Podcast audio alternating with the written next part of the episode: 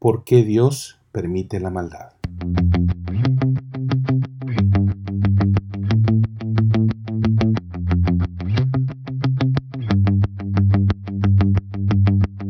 Sean todos bienvenidos nuevamente a nuestro programa. Les damos las gracias de todo corazón por ser parte de nuestra audiencia y especialmente por formar parte de la familia de Esperanza para el día de hoy. En esta ocasión estaremos abordando un tema que muchos consideran pesado y difícil de hablar. Este episodio lo hemos titulado ¿Por qué Dios permite la maldad? Estaremos hablando de este tema como siempre al estilo de Esperanza para el día de hoy. Las preguntas que estaremos abordando son, si Dios creó todo, ¿por qué creó la maldad?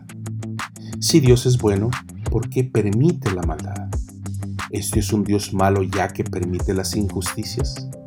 También queremos recordarle que puede sintonizarnos en todo momento que lo desee a través de nuestro canal de YouTube o vea nuestro archivo de programas pasados suscribiéndose a este podcast. Si tiene algún comentario, saludo o quiere sugerirnos algún tema, no duden en contactarnos. Escríbanos a nuestro correo electrónico a esperanza para el día de hoy gmail.com. Y ahora, sin más que agregar, comencemos.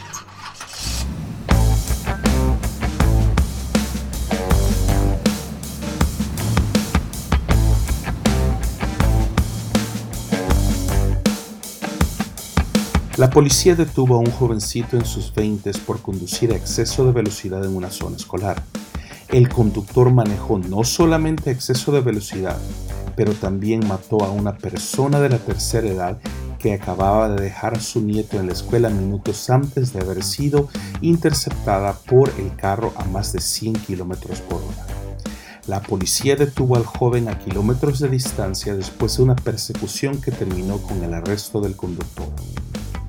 La policía comenzó a cuestionar al conductor del porqué de lo que había hecho, a lo que el joven comenzó a llorar diciéndole a la policía, no es mi culpa, yo solo iba manejando. La anciana solo se cruzó la calle sabiendo que yo venía manejando. Porque yo soy inocente. Los culpables son la anciana por haber cruzado la calle y el culpable es el agente del gobierno que me dio la licencia de conducir. Yo no soy culpable, yo no lo soy yo soy inocente. Cualquier persona que escuche este caso dirá lo mismo que yo. Qué irresponsable, qué excusa más tonta y ridícula. El 99.9% de las personas del mundo sabe que el que maneja un automóvil es autorizado y legalmente responsable por todo lo que sucede con el vehículo automotor. Y es una ley que existe desde donde está usted y yo hasta la China.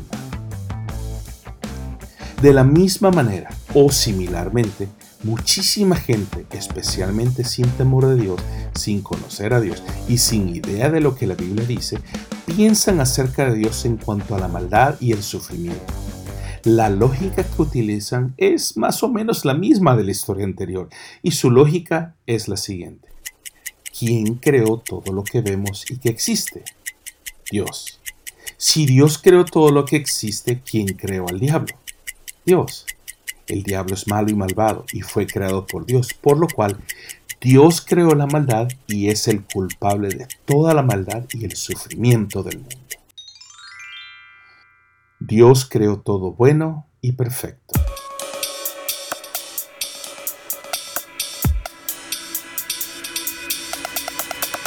En Génesis 1.1 dice que Dios creó todo lo que existe y que en el principio, en medio de la nada, Dios llamó con su voz a la creación y todo fue hecho como Él dijo por el mandato de su voz.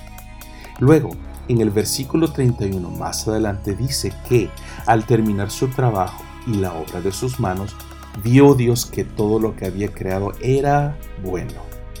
El rey Salomón dice en el libro de Eclesiastés 7:29 lo siguiente, y quiero que sepa que lo voy a leer en varias versiones de la Biblia con el único propósito de ampliar la idea. Pero recuerde que Dios creó todo bueno y perfecto. Y dice así, Eclesiastés 7:29 en la Reina Valera 60.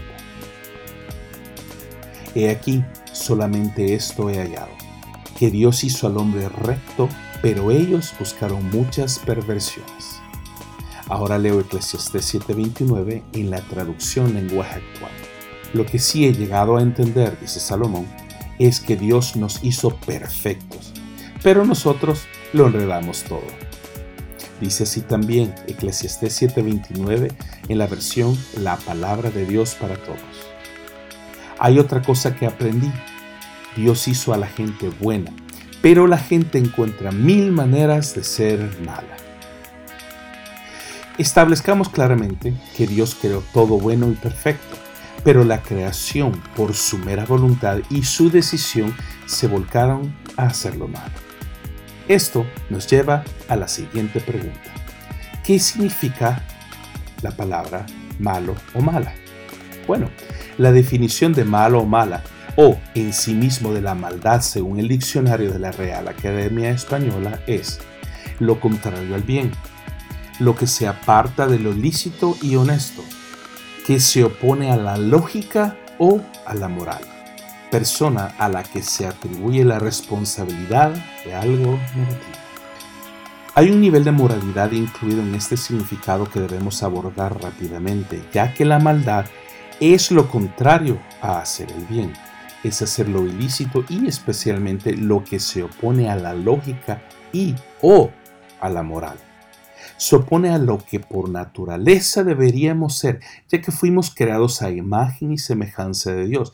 Y por supuesto que todos sabemos que Dios es bueno. La Biblia dice que en el sexto día Dios nos creó a su imagen y a su semejanza. Génesis 1.27. Y Dios vio que todo lo que había creado era bueno y perfecto. Génesis 1.31. En Génesis capítulo 6, versículo del 5 al 7, dice que vio Dios que la maldad de los hombres era mucha, ya que eso había ocurrido después de la caída del hombre, es decir, después que Adán y Eva comieron del árbol de la ciencia del bien y el mal, desobedeciendo así, como dice Génesis 2.17, el mandato de Dios. Dios es santo, y ese es el atributo más importante de Dios su santidad, y nadie que ha pecado, es decir, que ha hecho lo malo o hay maldad en él, puede ver a Dios y vivir. Y eso lo dice Éxodo 33, 20. Libertad de elegir. El libre albedrío.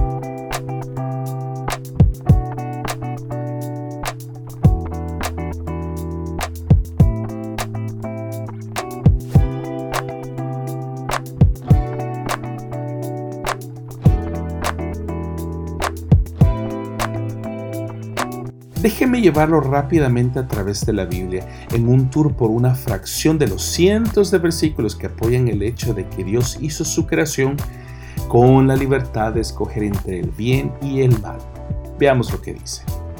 Empecemos con Génesis 2.17. Lo leo en la palabra de Dios para todos. Pero no debes comer del árbol del conocimiento del bien y el mal, le dijo Dios a Adán y a Eva, porque el día que lo hagas, sin duda, morirás. Vamos ahora a Deuteronomio 30:19, la Biblia de las Américas. Al cielo y a la tierra pongo hoy como testigos contra vosotros de que he puesto ante ti la vida y la muerte, la bendición y la maldición. Escoge pues la vida para que vivas tú y tu descendencia. Solo como nota, la versión traducción lenguaje actual dice así yo les aconsejo a ustedes y a sus descendientes que elijan. Nota la posibilidad de elegir entre el bien y el mal, la bendición y la maldición. Vamos ahora a Josué 24:15. Lo leo en la traducción lenguaje actual. Si no quieren serle obedientes, decidan hoy a quién van a dedicar su vida. Tendrán que elegir entre los dioses a quienes sus antepasados adoraron en Mesopotamia y los dioses de los amorreos en cuyo territorio ustedes viven ahora. Pero mi familia y yo hemos decidido dedicar nuestra vida a nuestro Dios. Nosotros somos conocidos teológicamente como la segunda creación, ya que la creación angelical es oficialmente la primera creación.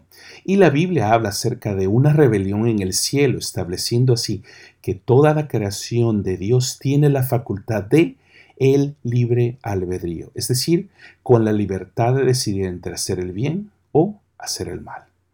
El libro del profeta Isaías nos dice acerca de esta escena en el cielo cuando el profeta le habla al rey de Babilonia, refiriéndose directamente al lucero hijo de la mañana, es decir, a Satanás.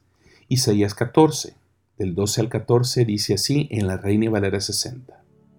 ¿Cómo caíste del cielo, oh lucero, hijo de la mañana? Cortado fuiste por tierra.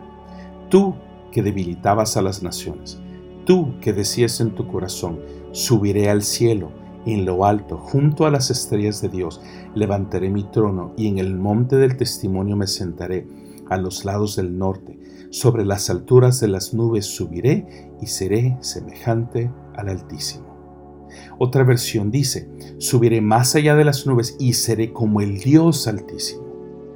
Claramente el lucero de la mañana quería ser enfáticamente como Dios o, de por sí, reemplazar a Dios mismo por él. Como nota, por más increíble que suene, el profeta Isaías está describiendo la conspiración en el cielo de parte del lucero de la mañana de derrocar a Dios y darle un golpe de estado. ¿Sabe usted cuál era la única manera que en el pasado se usaba para tomar el trono de otro rey? Bueno, se lo digo, dándole muerte.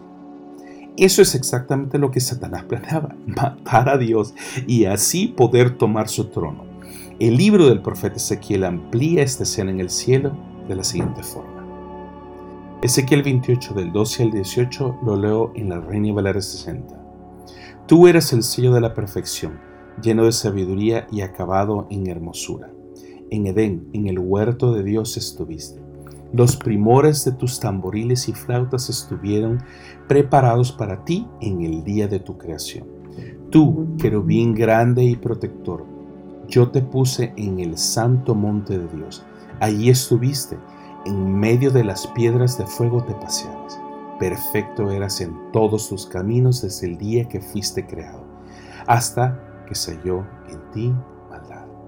A causa de la multitud de tus contrataciones fuiste lleno de iniquidad y pecaste. Por lo que yo te eché del monte de Dios y te arrojé entre las piedras del fuego. Oh querubín protector, se enalteció tu corazón a causa de tu hermosura, corrompiste tu sabiduría a causa de tu esplendor. Yo te arrojaré por tierra delante de los reyes te pondré para que miren. Con la multitud de tus maldades y con la iniquidad de tus contrataciones profanaste tu santuario. Yo pues saqué fuego de en medio de ti, el cual te consumió y te puse en cenizas sobre la tierra a los ojos de todos los que te miran. Como nota, esta porción de Ezequiel es muchísimo más profunda que únicamente lo que voy a abordar, ya que habla de una escena en el cielo que es profunda y significativa teológicamente. El origen de la maldad.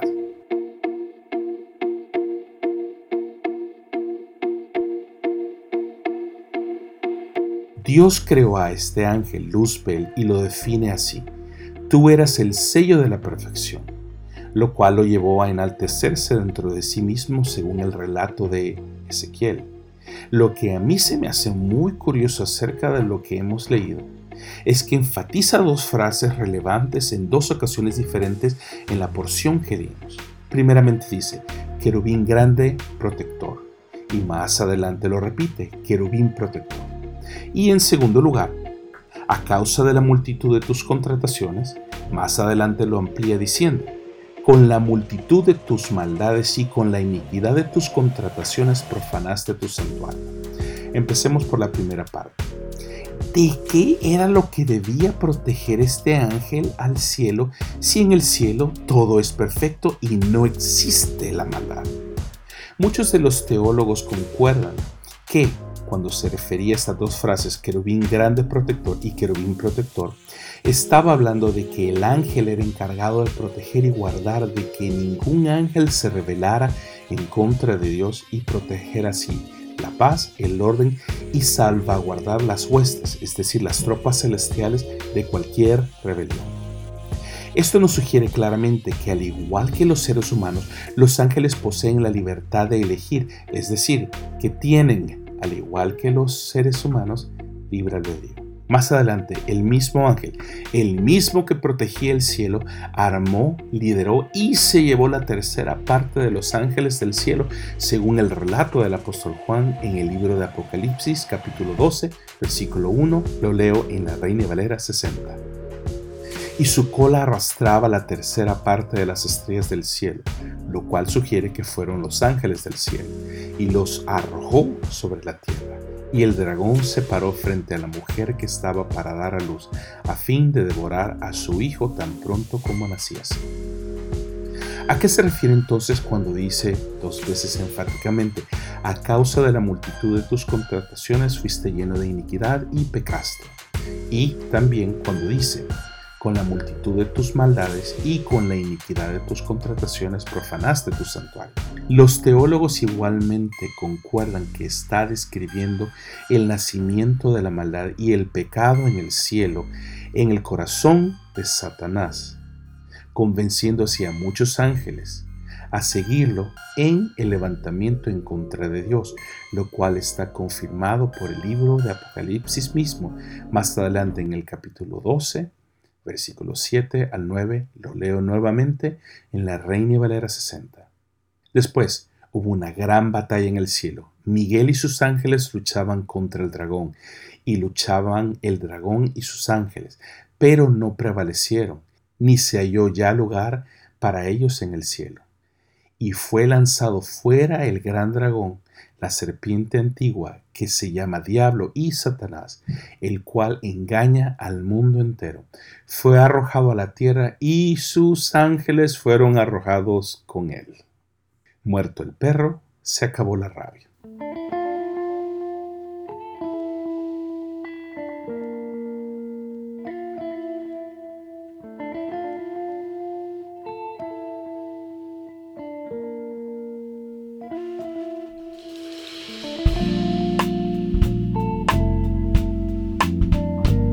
A este punto, muchos diríamos, ¿por qué Dios no destruye a las personas que hacen el mal y así se acaba la maldad? ¿O por qué Dios no destruye al diablo y así se acaba el mal, la maldad y las injusticias? Esto tiene lógica desde un punto de vista, ya que, muerto el perro, se acabó la rabia.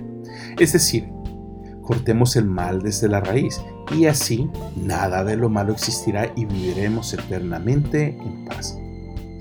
Esa es la manera más fácil de poder arreglar todo, pero lamentablemente para usted y para mí no es tan fácil como parece, ya que, como lo leímos anteriormente en Eclesiastés 7:29, dice que Dios hizo a la gente buena, pero la gente encuentra mil maneras de ser mala. Por lo cual, Dios tendría que destruir lo que creó para que no exista más ni la maldad ni nosotros. Déjeme abordar esa lógica genocida de acabar con todos por medio de la formulación de tres preguntas. Número 1. Si los hermanos Wright hubieran sabido que el 11 de septiembre del 2001 varios terroristas secuestrarían dos aviones de los Estados Unidos de Norteamérica y los estrellarían en contra de las torres gemelas del World Trade Center en Nueva York, matando miles de vidas inocentes, ¿todavía sí habrían inventado el avión? Si Henry Ford hubiera sabido que en abril 19 de 1995 un hombre pondría una bomba dentro de un vehículo motor y lo estallaría frente a un edificio federal en Oklahoma City, matando a cientos de vidas inocentes, incluyendo padres de familia, madres y hasta niños, ¿todavía sí hubiera creado el automóvil? Si Julius Oppenheimer hubiera sabido que su invento sería ocupado el 9 de abril de 1945 y sería liberado en los cielos sobre Hiroshima y Nagasaki, matando así a más de 244 mil personas inocentes, todavía así hubiera creado la bomba nuclear? Usted ya tiene la respuesta. Déjeme concluir con lo siguiente. Si Dios creó todo, ¿por qué creó la maldad? La verdad es que Dios no creó la maldad, sino que la maldad nació en el corazón del hombre después de la desobediencia, habiendo comido del árbol prohibido. Y la Biblia soporta este principio durante el transcurso de toda la escritura. Número 2. Si Dios es bueno, ¿por qué permite la maldad? Dios no permite la maldad, ni tampoco la solución a la maldad es la extinción de la raza humana, ni la destrucción de los que hacen el mal. Dios siempre ha provisto medios para que el ser humano cambie y modifique su conducta y camine por el camino del bien y abandone la maldad. También es Dios un Dios malo ya que permite las injusticias.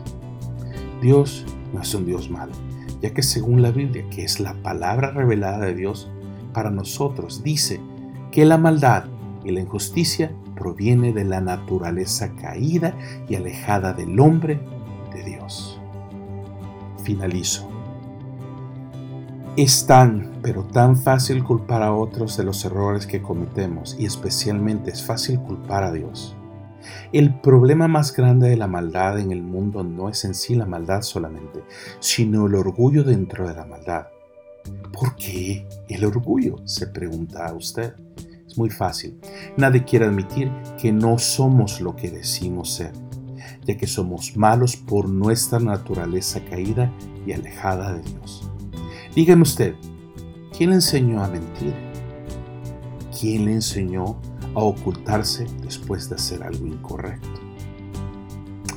Escuche bien, Dios mismo siempre ha estado interesado en preservar a la humanidad y darle la oportunidad de poder enmendar sus caminos una y otra vez, ya que Dios es el Dios de las primeras, segundas, terceras, cuartas, quintas oportunidades y nunca se cansa de darnos una nueva oportunidad de arrepentirnos y buscar salir de nuestra mala manera de vivir. Dios siempre ha provisto caminos y oportunidades para que arreglemos nuestros caminos y accesemos la vida que Él planeó para nosotros. Déjeme decirle enfáticamente, Jesucristo es el camino, la verdad y la vida. Es la única manera que podemos salir de la maldad. Nos vemos hasta la próxima semana.